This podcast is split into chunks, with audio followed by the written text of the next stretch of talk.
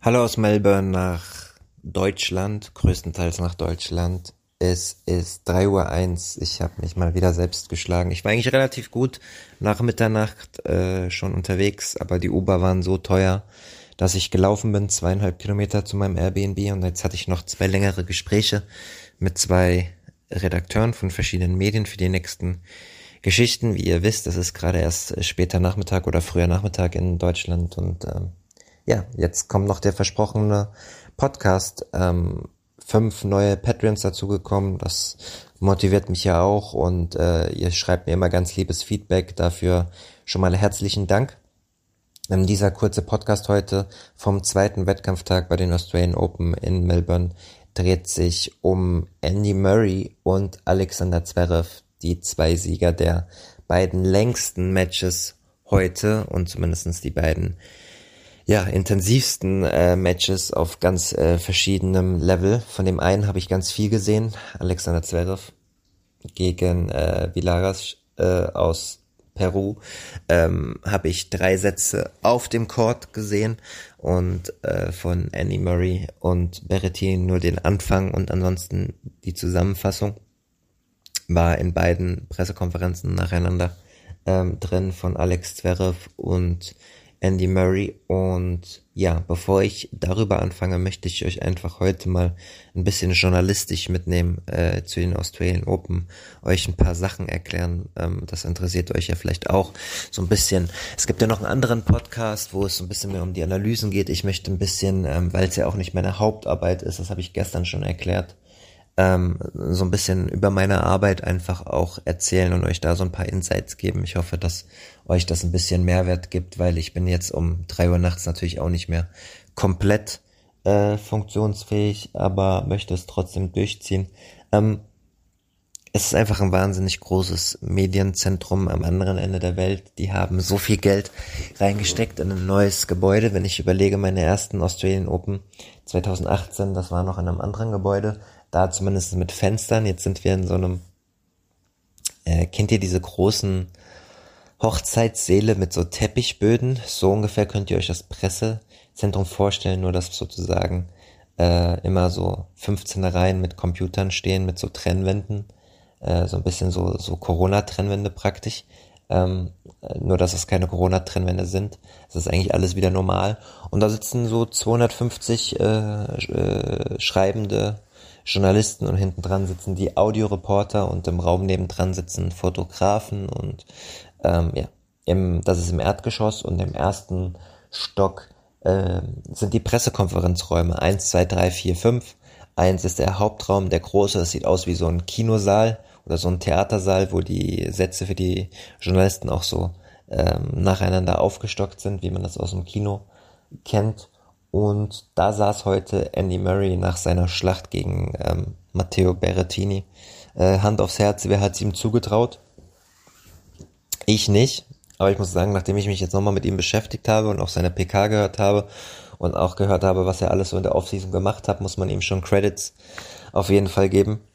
Ähm, Wahnsinn einfach. Mit der Metallhüfte, Mitte 30, mit der Geschichte, wie er hier vor vier Jahren eigentlich zurücktreten wollte und auch schon ein Abschiedsvideo äh, äh, gespielt wurde, ist schon nicht ohne, ja, äh, an einem Tag, wo die Heat Rule angewendet wurde. Ähm, die beiden hatten ja Glück, so wie das Zverev-Match auch, dann unter Dach gespielt wurde. Bis äh, spät nachmittags wurde auf den Außenplätzen nicht gespielt wegen der Heat Rule. Es waren äh, zwischenzeitlich 38 Grad und diese Four Seasons City, die ich schon mal im Podcast mit äh, Struffi, mit Jan Lennart Struff, ähm, benannt habe, hat heute wieder alle Ehre gemacht.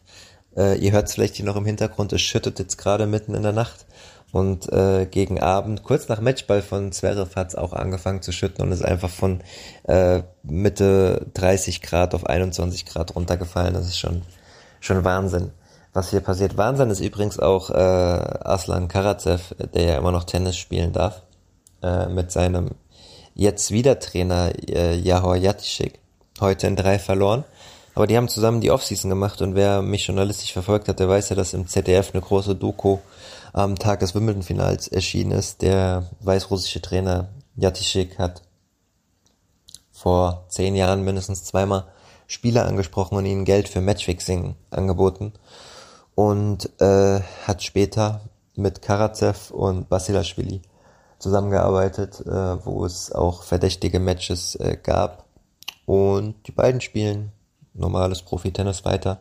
Scheint anscheinend für die ITIA nicht genug Material gewesen sein, um da Fakten zu schaffen. Ähm, was ganz interessant ist, dass es momentan, das habt ihr vielleicht gelesen, als Sportfans auch äh, unschöne Nachrichten gibt von Matchfixing-Fällen aus dem Handball, internationale Schiedsrichter, äh, aus dem Snooker-Bereich und sogar aus dem Fußball, aus der Ehredivise, der ersten Liga in Holland und auch der zweiten Liga.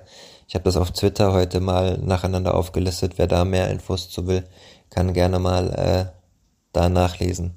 Und es ist auch nochmal, glaube ich, ein Reminder, dass das im Weltsport äh, leider dazu gehört und auch im Tennis weiterhin natürlich nicht frei ist von Manipulation. Ähm, ja, das einfach nochmal so.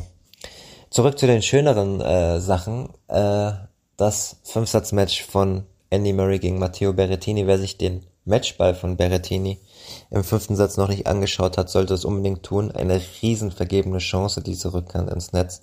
Als Passierschlag angesetzt und im Netz gelandet.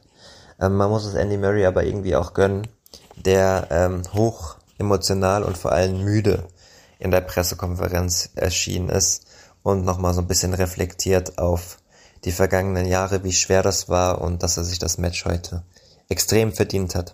Yeah, I mean, I think you know the last few years. Um, yeah, like I, I, I've certainly questioned myself at times, and there's certainly a lot of people questioned me and my ability and whether I could yeah still perform at the the biggest events and the biggest matches and you know yeah I felt yes I felt very proud of myself after the match and that's not something that I generally felt over over the years at the end of, of tennis matches but um, yeah, I think I'm proud of the the work that I put in the last the last few months. I trained really really hard. Um, you know, over in Florida, getting ready to to play here, and I'm really proud of how I, you know, how I how I fought through that match at the end when, like I said, it could have got away from me. You know how I played and the, you know the, the the tie break um, at the end. I thought yeah, it was was really. I was impressed with myself, um, which again is not something that you know I'm hard on myself usually, but um, yeah, tonight I need to yeah I need to give myself some credit because the last few years have been tough. I've lost a few of those matches, um, those type of matches, and the the slams the last couple of years, whether that's the you know Sitsipas match or whatever, or Isner at Wimbledon, and stuff, and that you know that one could have gone the other way tonight, but I stayed strong and I deserve to win. Ja, soweit Andy Murray und was ich auch nicht so auf dem Schirm hatte, war, dass er die Vorbereitung knallhart in Florida durchgezogen hat. Er arbeitet ja wieder, das wusste ich natürlich schon, mit Ivan Lendl zusammen, aber äh, dass die da ge äh, ge rangeklotzt haben, wusste ich nicht und Kollege von der Daily Mail hat dazu auch nochmal eine Frage gestellt und darüber hat dann auch Murray nochmal ähm, inhaltsstark referiert. So I, I went. Um, I was there for th for three weeks. We were in Boca Raton, um, a, like a, a, country club there. Um, I stayed in a house which was maximum two minute drive from the court that we practiced on every day there.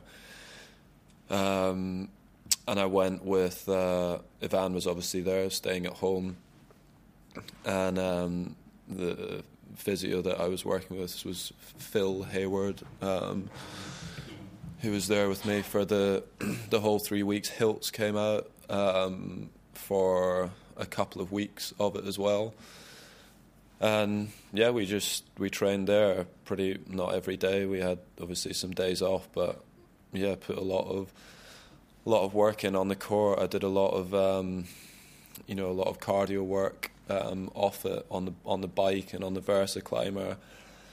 Um, and yeah, just you know, lived a pretty sort of basic life. Like uh, for for those weeks, like I was just yeah, I'd get up same time most mornings, and you know, go grab a coffee, get down to the the practice court, spend two and a half, three hours on the court have lunch and then head to the gym in the, the afternoon or sometimes go back on the court again. Um, and yeah, just, you know, had very, very little distractions. Um, I was totally focused on on my training and on my tennis, on the things that I needed to do to, to get better. And, um, you know, it's something that, you know, I'll definitely look to do at times. Um, during the rest of this year to make sure I, you know, dedicate enough time to, you know, the the hard work and, and improving my game.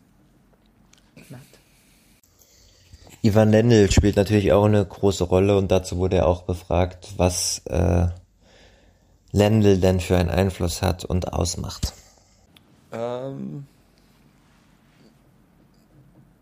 I mean, it's difficult for me to put my, my finger on it, but I mean, obviously the past success that we've had, um, you know, gives me confidence in the in the relationship. Um, you know, obviously, um, you know, most of my biggest wins have come whilst you know whilst was Ivan was whilst Ivan was part of the team.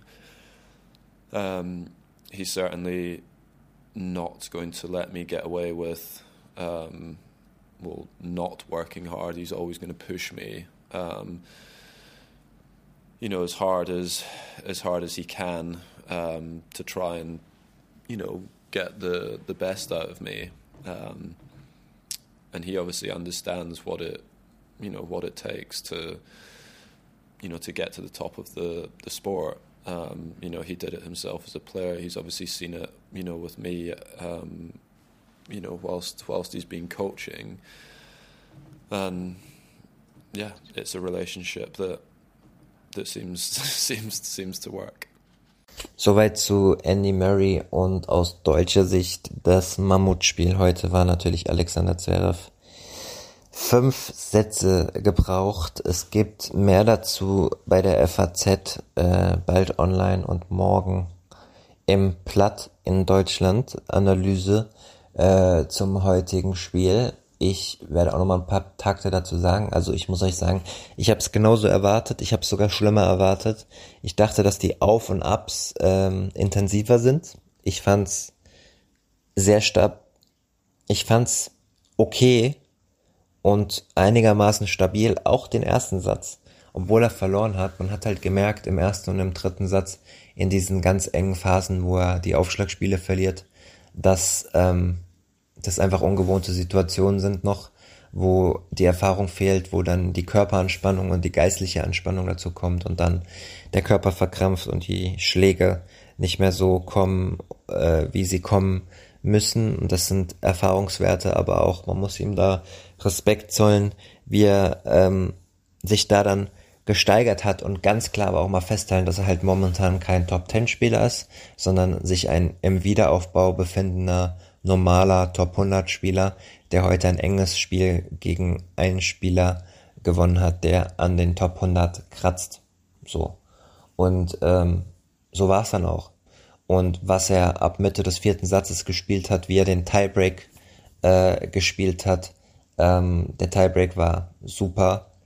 Und der fünfte Satz war super stabil, vor allem beim eigenen Aufschlag äh, immer alles durchgebracht. Einmal, glaube ich, die ersten beiden Punkte ein bisschen Glück gehabt mit zweimal zweiter Aufschlag, aber ansonsten sehr, sehr stabil.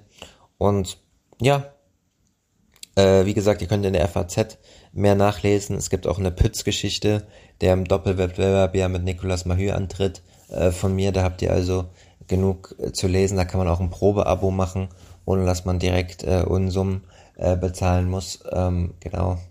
Das äh, wenn mein Podcast eigentlich werbefrei ist, darf ich dann für meine Sachen Werbung machen? Weiß ich gar nicht. Bin ich zu müde für, um das zu beurteilen. Ihr werdet es mir nachsehen. Ähm, genau. Zurück zum Faden. Ich habe Stimmen aus der Pressekonferenz von Alexander Zverev, wo er mal aufbröselt.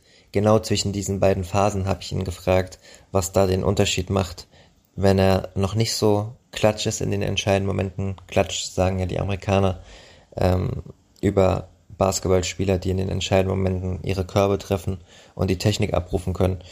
Und in den Phasen, wo es schon gut klappt.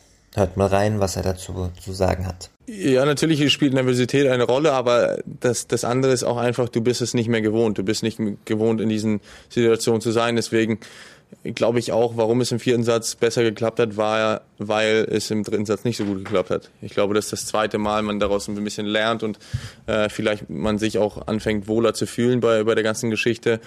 Ähm, aber wie schon gesagt, das ist halt genau das, was ich gemeint habe in Matchpraxis. Das sind halt genau die Momente, wo, wo man halt diese, diese Matches braucht und wo man die Zeit auf dem Platz auch braucht. Ähm, und ich hoffe, dass es ja im nächsten Match vielleicht dann sofort klappen wird. Sicher wird euch auch interessieren, wie der körperliche Zustand aussieht, wie es seinem äh, Fuß geht. Er hatte ja in der Bildzeitung auch nochmal betont vor zwei Tagen, dass sieben Bänder im Sprunggelenk gerissen waren und nur drei davon operiert worden sind, aber seinem Fuß geht es gut. Er hat den Fünfsatz Krimi heute auch weggesteckt und ähm, befand selbst, dass die körperliche Verfassung äh, okay ist, beziehungsweise besser als okay ist.